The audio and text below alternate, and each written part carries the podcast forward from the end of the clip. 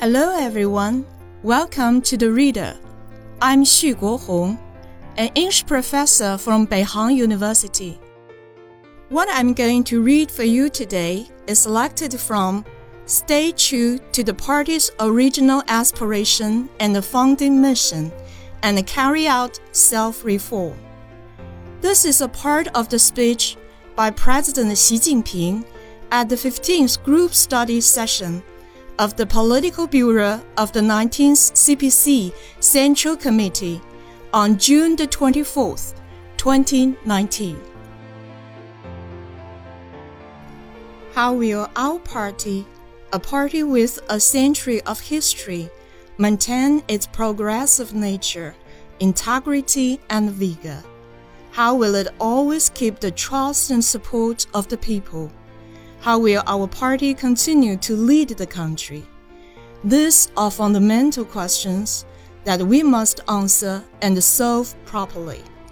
The requirement to stay true to the party's original aspiration and founding mission is to remind all party members that the party's nature, ideals, convictions, and goals manifest themselves in the aspiration and the mission.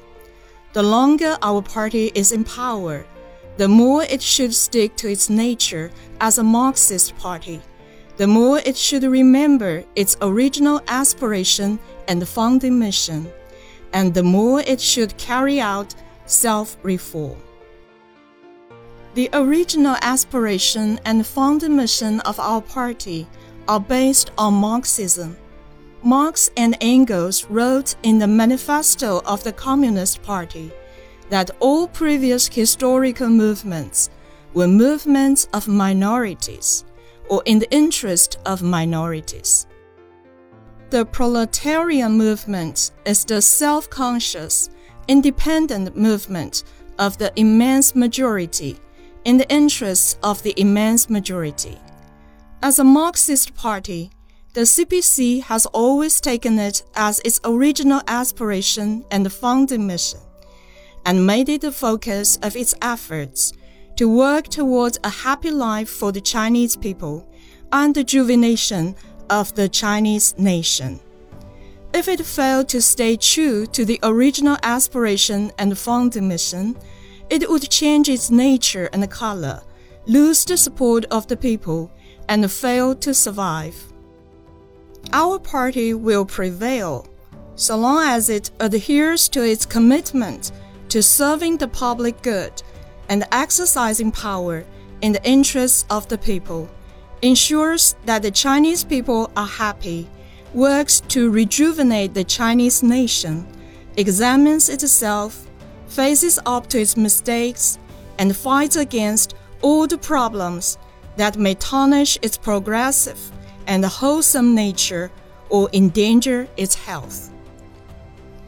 In retrospect, how could our party flourish from small roots, survive every crucial test, surmount so many difficulties, and advance from victory to victory? The fundamental reason is that our party is always committed to its original aspiration and founding mission whether in good or bad times, and perseveres in marching towards its goal, winning wholehearted support of the people. During the Revolutionary Wars, in order to win national independence and the people's liberation, our party led the people to succeed in the new democratic revolution and established the People's Republic of China and made it possible for the people to be the masters of the country after years of painful struggle. After the founding of the People's Republic, in order to modernize the country, our party led the people to establish socialism as China's fundamental system and advance socialist construction by working hard and rising to challenges. During the years of promoting reform, opening up, and socialist modernization, our party led the people to open up a socialist path with Chinese characteristics by freeing the mind and seeking truth from facts, and enable the country to catch up with and stand proud among the nations of the world. Now, in the new era of socialism with Chinese characteristics, we are closer to, more confident, and more capable than ever before of making national rejuvenation a reality. Our achievements are impressive. This is a reason for pride, but never complacency.